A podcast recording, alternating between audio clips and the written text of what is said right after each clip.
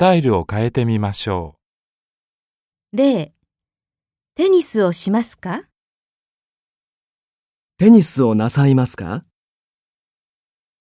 テニスする ?1、日本語は毎日勉強しますか？日本語は毎日勉強なさいますか？日本語毎日勉強する？?2、刺身を食べますか？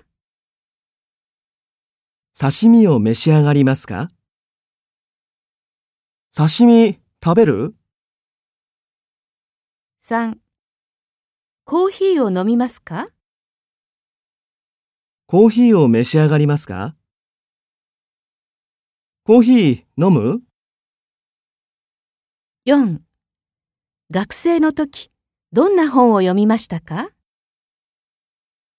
学生の時、どのような本をお読みになりましたか？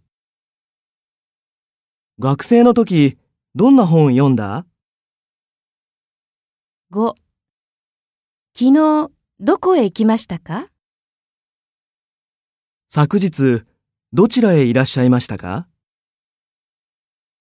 昨日、どこ行った？